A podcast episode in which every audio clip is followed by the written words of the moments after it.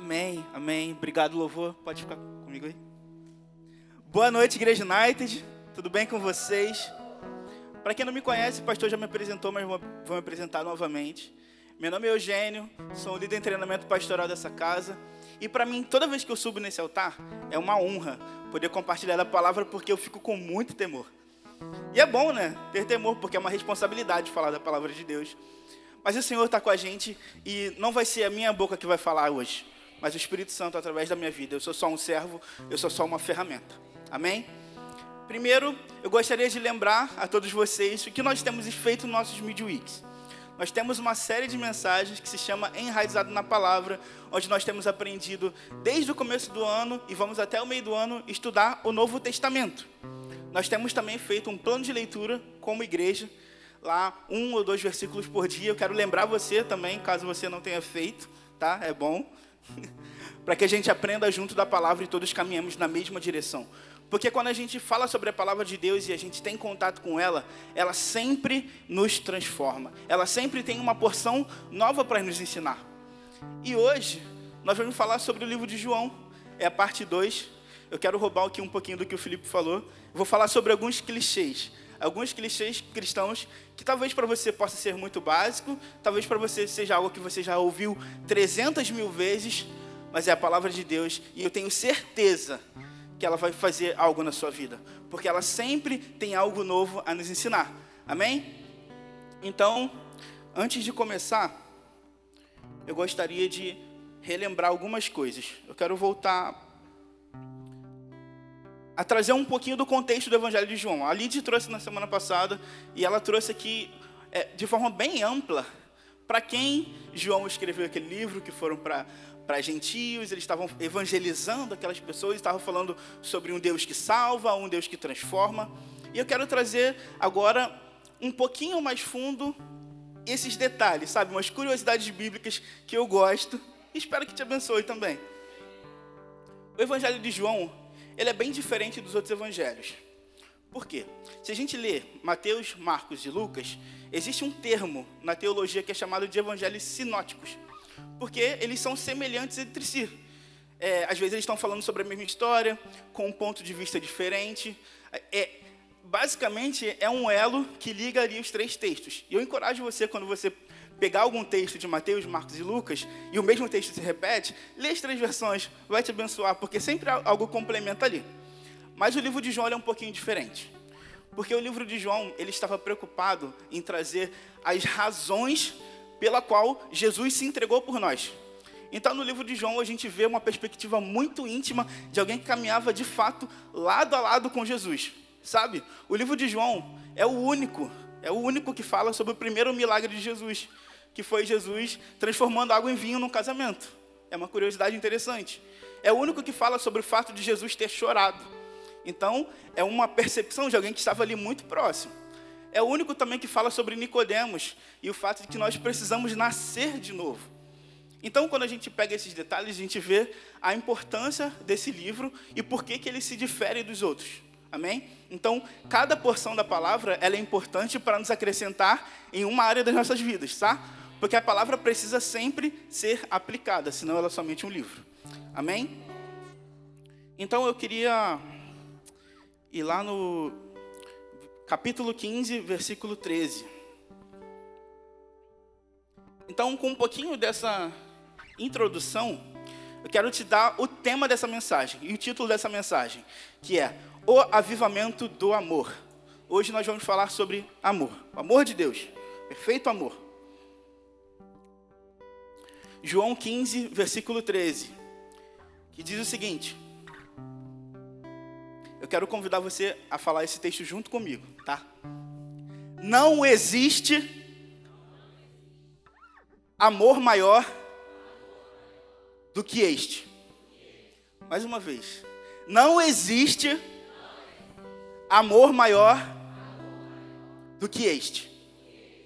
De alguém dar a sua própria vida por causa de seus amigos. Sabe? Aqui é uma afirmação literal do Senhor Jesus, não é algo relativo. Aqui ele está mostrando para nós um padrão de amor.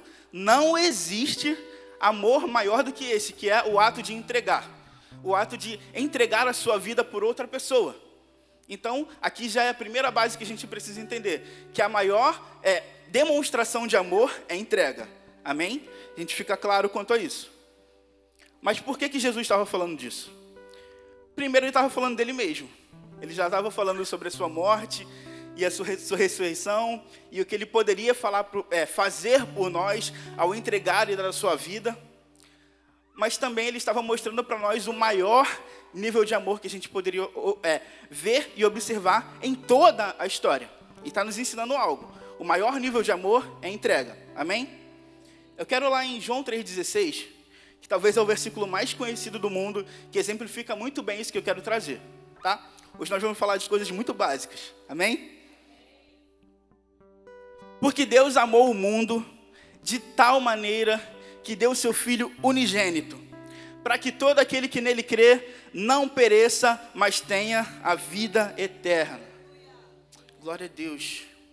Quando a gente olha para esse texto, a gente vê que é uma expressão de amor da parte de Deus. E é uma expressão de amor de Jesus para conosco também, num nível incomparável. Mas quando a gente fala sobre isso, embora o Senhor Jesus tenha falado é, sobre ele, ele não estava falando somente sobre ele. Ele fala um padrão de amor que é possível para nós. E eu quero compartilhar algo com você que está lá em João 15, 12. Um versículo anterior ao que a gente estava lendo. O meu mandamento é este: amem-se uns aos outros como eu os amei. Como Jesus nos amou? Se entregando. Como eu preciso amar você? Como Jesus me amou. Como eu preciso amar você? Me entregando por você. Aqui a gente vê um padrão de amor que está muito claro e muito fundamentado que a gente precisa seguir. Sabe? É uma direção. Amem-se uns aos outros como eu vos amei. Amém? Está ficando claro uma base aqui. Vamos seguir. Então, da mesma forma que ele demonstra o amor dele por nós, nós precisamos demonstrar com a nossa vida, com a nossa entrega, o amor dele por outras pessoas. Vamos lá em Mateus 22, versículo 34.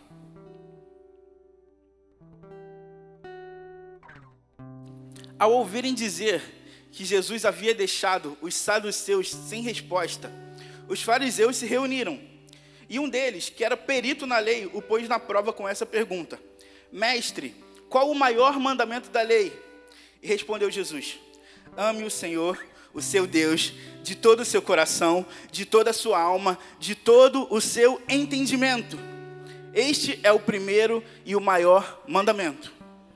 Sabe algo que Jesus está fazendo aqui é confirmando um mandamento que estava na lei de Moisés, que é amar a Deus de todo o seu coração, de todo o seu entendimento. Fala para que a gente ame, tá? Se eu amo a Deus de todo o meu coração, com toda a minha alma e com todo o meu entendimento, eu preciso estar disposto a entregar a minha vida por Ele. Porque se o maior mandamento de amor é entrega, então a gente pode fazer uma ligação entre os textos. Então, entregar a nossa vida para Jesus é retribuir ao amor dele por nós. É um amor sacrificial. Então a gente precisa ver, baseado em toda essa base que nós temos falado. Se eu amo a Deus, eu preciso estar disposto a me entregar por você e me entregar por Ele. Porque esse é o padrão que Ele estabeleceu para nós. Amém? Tá, Eugênio, você está falando disso tudo, mas cadê a aplicação? Como é que a gente aplica isso na nossa vida? Tá?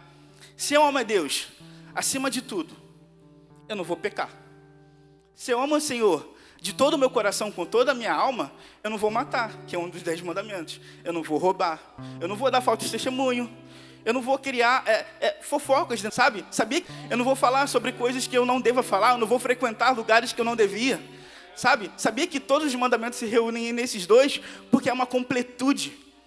Sabe? Se eu amo a Deus, eu me entrego, eu coloco as vontades dele acima das minhas. Se amo o meu próximo como a mim mesmo, eu coloco as suas vontades acima das minhas. Esse é o padrão de amor que o Senhor tem para nós. Por mais que possa parecer muito simples, quando a gente tenta aplicar na nossa vida é muito complicado. Porque às vezes fazer as nossas vontades é mais fácil, é confortável. Seguir as minhas convicções é confortável. Pensar no meu futuro é muito confortável. Mas eu preciso entender que se a forma dele de amar é se entregar, eu preciso estar disposto a me entregar. Amém? E vamos seguir em nome de Jesus.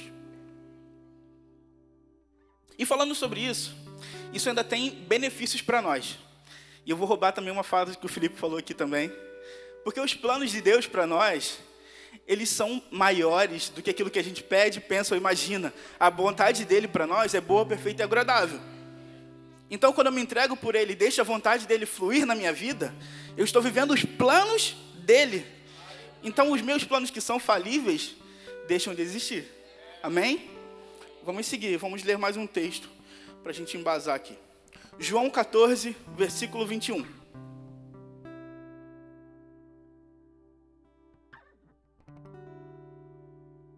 João 14, 21.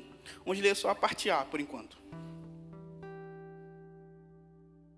Aquele que tem os meus mandamentos e obedece a eles, esse é o que me ama. Vamos ler mais uma vez. Aquele que tem os meus mandamentos e obedece a eles, esse é o que me ama. Aqui nós vemos Jesus colocando mais uma vez um padrão de amor. Sabe? Se eu quero amar a Deus, além de me entregar, eu preciso obedecer os seus mandamentos. A gente falou antes sobre um mandamento, que é um mandamento de entrega. Então a gente vê que está tudo conectado.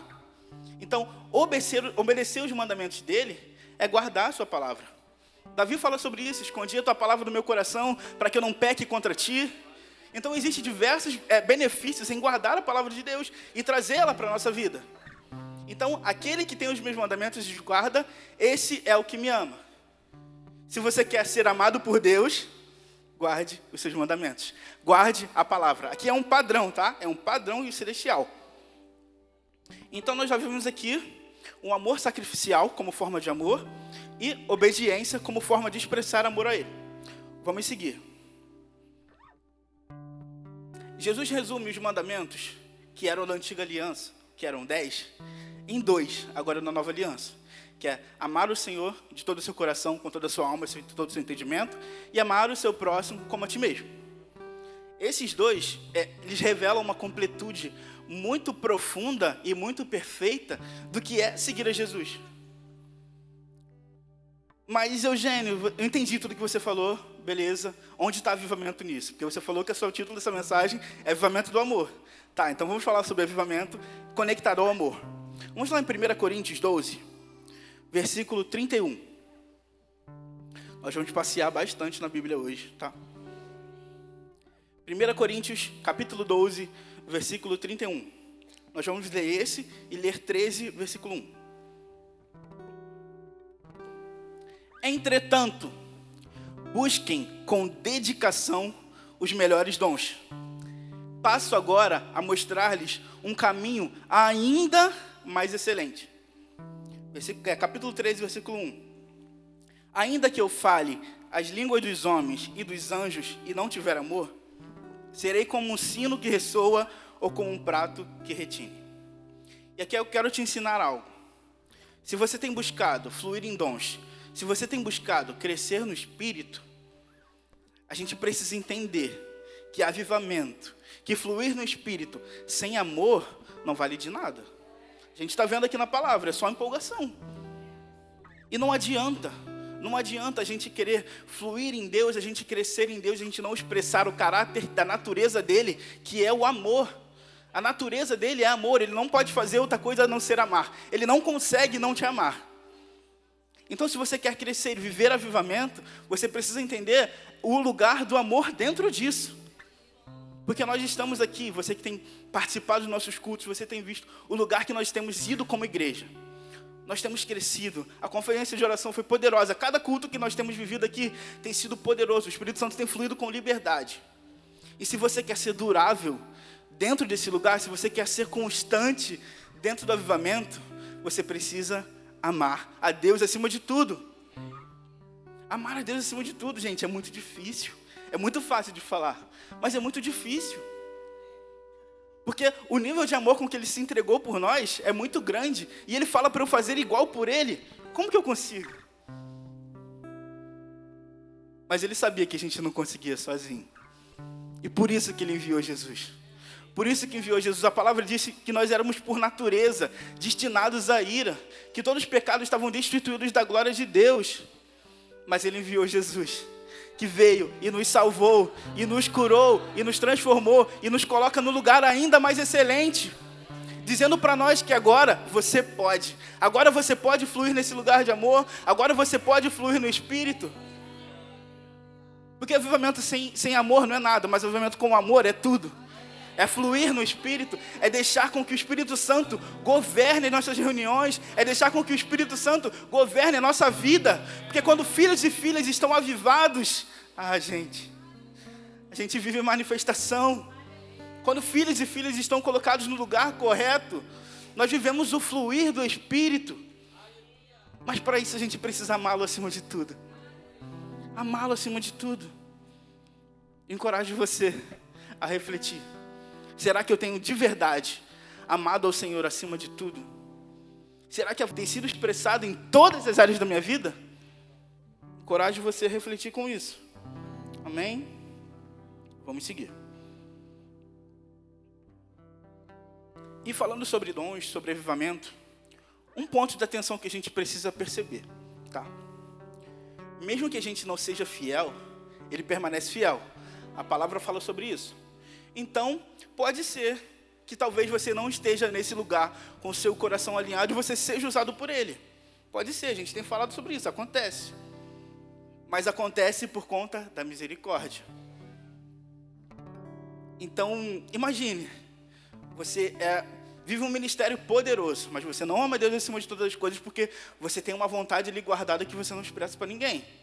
Talvez você tenha um pecado de estimação, você carrega alguma coisa ali com você por muito tempo da sua vida e você não abre. Aí chega no grande dia, você chega lá na filhinha do céu e o Senhor fala: Eu não te conheço. Você fala, Senhor, mas eu fiz isso, mas eu fiz aquilo, mas eu não te conheço, porque você não me amou acima de tudo. É muito sério. Então, muito melhor do que experimentar e viver a misericórdia de Deus é viver a vontade dele. Sabe, agir pela misericórdia se usou até uma mula. Sabe, mas agora o centro da vontade dele, viver a perfeita vontade dele, eu tenho certeza que se existisse um homem de Deus, naquele lugar o Senhor não usaria mula, usaria o homem de Deus. Então, que o Senhor encontre em nós pessoas confiáveis que o Senhor encontre em nós pessoas com que Ele possa confiar a sua unção, com que Ele possa confiar a sua missão, e a gente possa agarrar isso com os dentes e cumprir o chamado dele para nós, o amando acima de tudo, fluindo nele acima de tudo, para que através da nossa vida outras pessoas possam ser transformadas por esse amor. Que através do seu amor por outras pessoas, as pessoas possam experimentar o amor de Deus por elas e elas retribuírem a Deus com o amor delas por Deus. Sabe, é um ciclo que não termina. Porque eu fui amado, eu amo. Porque eu amo, eu, sou, eu amo também outras pessoas. Sabe, é um lugar que a gente pode habitar, está disponível para todos nós. Todo aquele que nele crê. Todo aquele que nele crê. É um lugar que a gente pode acessar. Então, essa mensagem, enquanto eu estava pensando e estudando, o Senhor me deu algumas frases. Eu vou compartilhar com vocês. Tá? Talvez você pense que está tudo bem com a sua vida espiritual. Talvez você pense que, poxa, eu tenho crescido em Deus, é, eu tenho vivido experiências legais aqui. Mas será que realmente está bem? Será que você não tem vivido é, é, buscando um Deus que, na verdade, não é o Deus verdadeiro? Porque você não consegue é, pegar toda a sua completude. Sabe, porque Deus é amor. Ele não consegue não amar. Então, se você consegue conviver com o não amor, você está convivendo com algo que Deus não é. Não vem de Deus. Se você consegue conviver dentro da sua natureza, dentro da sua personalidade, com o não amor, você não está dentro desse lugar que é fluir em amor como filho de Deus. Sabe? Você está com a sua natureza corrompida. Porque Deus não consegue não ser amor. Assim como Deus não consegue não ser santo. Então, se você consegue e está tudo bem com isso em não ser santo, você precisa alinhar o seu coração. Porque senão não adianta. Não adianta, não adianta. Porque na antiga aliança, Tinham dez mandamentos ali, você podia cumprir nove, chegar no dia da expiação, você ir lá, oferecer um animal como sacrifício e pum, perdoava seus pecados ali. Mas agora na nova aliança nós temos o Espírito Santo dentro de nós. Dentro de nós. E eu não preciso esperar um dia, eu não preciso esperar um momento para levar para o sacerdote, para que ele faça um sacrifício, um, um, um homicídio, basicamente, porque ele matava um animal, para que eu seja purificado. Não, eu tenho acesso direto ao Senhor, o, céu, o, o véu foi rasgado. É um lugar mais excelente. A nova aliança é um, é um, um projeto de lei mais excelente para nós. Então, a gente precisa parar, gente, de talvez querer pular etapas. E por que, que eu falei que essa mensagem é bem fundamental e bem clichê? Porque a gente está falando sobre amor. Se eu quero viver uma vida cristã e eu não consigo amar a Deus, que é o básico, que é o simples, que cristão eu sou? Que cristão eu sou? Se eu não consigo colocar as vontades dele acima das minhas, que cristão eu sou? Sabe? Eu não estou aqui para falar sobre um padrão inal inalcançável, tá? O Senhor disse que todos nós podemos chegar a esse lugar. Mas nós precisamos entender que o que Ele podia fazer por nós já está feito. Já está feito. O Senhor morreu por nós, entregou o seu Filho, para que todo aquele que nele crê fosse transformado, sarado, curado. E como eu me coloco nesse lugar? Eu correspondo ao amor dele, o amando. Sabe uma coisa? Deus é santo. Eu quero convidar você a repetir isso comigo. Deus é santo. Se eu quero viver avivamento, eu preciso viver em santidade. É um ponto básico. É um ponto básico. Na antiga aliança, quando o Senhor é, ia se apresentar ao povo, existia um lugar separado que era o Santo dos Santos, onde ele se apresentava. Sabe, o Deus da, aliança, da antiga aliança e da nova aliança é o mesmo, tá? Ele não mudou, não é outro Deus. Então o Senhor precisa ter um lugar santo para que ele habite. Vocês concordam? Faz sentido? Será que o meu coração, como templo do Espírito Santo, tem sido um lugar que ele se sinta à vontade para habitar? Será que ele olha para mim e vê um lugar santo onde ele possa vir e fazer morada? Sabe, pode parecer duro, mas é o que a palavra de Deus está dizendo para nós.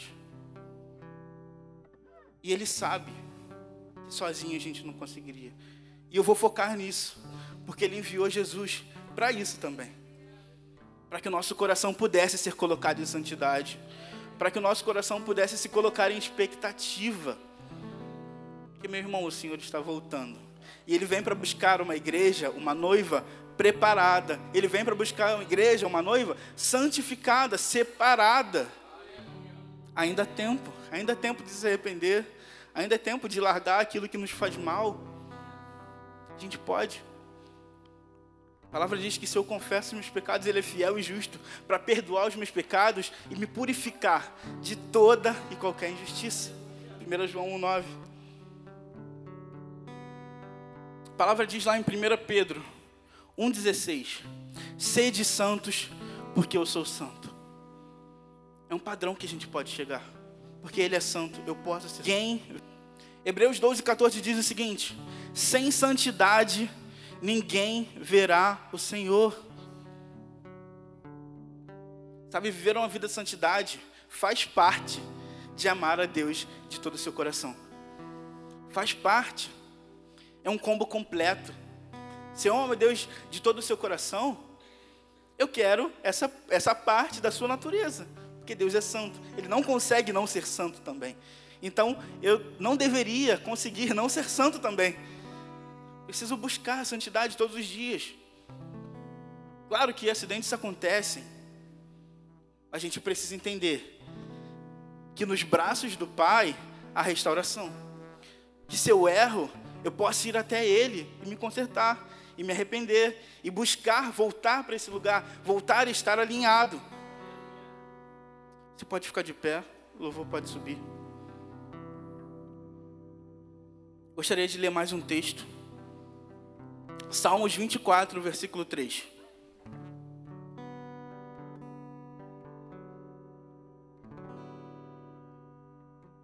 Salmos 24, versículo 3. Quem pode subir ao monte do Senhor? Quem pode ficar de pé no seu santo lugar? Aquele que tem as mãos limpas e o coração puro. Sabe, mãos limpas são mãos que não são manchadas com pecado. São, são mãos que não são corrompidas com esse mundo. Um coração puro é um coração que não é enganado pelas mentiras de Satanás. É um coração que é fiel a Deus e, e respeita a sua santidade. E se coloca em, em expectativa com o que Ele está fazendo. Mãos limpas e coração puro. A gente precisa entrar nesse lugar. Quero te encorajar com isso. Feche seus olhos. Eu vou ler alguns, alguns versículos que expressam nossa realidade. Só me ouça, só me ouça. Provérbios 28, 13. Quem esconde seus pecados não prospera, mas quem os confessa e os abandona encontra misericórdia. Salmos 32, versículo 5. Então reconheci diante de ti o meu pecado e não encobri as minhas culpas. Eu disse: Confessarei as minhas transgressões ao Senhor, e tu perdoaste a culpa do meu pecado. Obrigado, Jesus. 1 João 1,9. Se confessarmos nossos pecados, Ele é fiel e justo para perdoar todos os nossos pecados e nos purificar de toda e qualquer injustiça. João 14, 21. Aquele que tem os meus mandamentos e obedece a eles, esse é o que me ama, e aquele que me ama será amado por meu Pai. Eu também o amarei e me revelarei a ele. Quando a gente entende a completude do amor de Deus por nós e o ama, então é, tem acesso à revelação da parte dele. Revelação, manifestação, manifestação de Jesus em nós é avivamento. Quando eu amo a Jesus e o coloco como prioridade na minha vida, eu coloco meu coração avivado. Isso está disponível para todos nós, igreja. Para todos nós. Sabe quando me coloco a Ele com obediência, obediência à palavra, constante, consistente, dia após dia, matando a minha carne. Não querendo viver uma vida somente de, de enchimentos superficiais, de uma empolgação, de um avivamento que talvez não seja um avivamento de verdade, mas que a gente seja marcado, seja marcado por Cristo, com nosso coração em arrependimento sempre, buscando sempre crescer nele. Quanto mais que a santidade de Deus a gente tem acesso, mas a gente precisa ver áreas que a gente precisa crescer para que a gente corresponda a esse lugar de santidade. A palavra diz que o Espírito Santo é como um rio, um rio de águas vivas. Quanto mais eu bebo desse rio, mais eu sou saciado, e mais eu preciso ter sede, e mais eu preciso ir fundo. É uma fonte inesgotável. Que você entenda a completude desse amor esse amor que te salvou, esse amor que te transformou e quer mudar toda a sua realidade. Quando você entende e larga, e larga, talvez aquilo que te faz mal, aquilo que você tem cultivado, talvez não fale para ninguém. Isso aqui é meu e ninguém mexe. Não, o Senhor quer tratar. O Senhor quer tratar feridas. O Senhor quer curar feridas na alma. Se abra para o amor de Deus. Talvez você não é muito bem, é, é, não tem muita. É, você não entende muito amor, porque talvez você teve algumas frustrações com isso. Saiba que o amor de Deus não é o amor desse mundo, é um amor perfeito. A palavra diz que o verdadeiro amor, o amor de Deus, ele lança fora todo medo.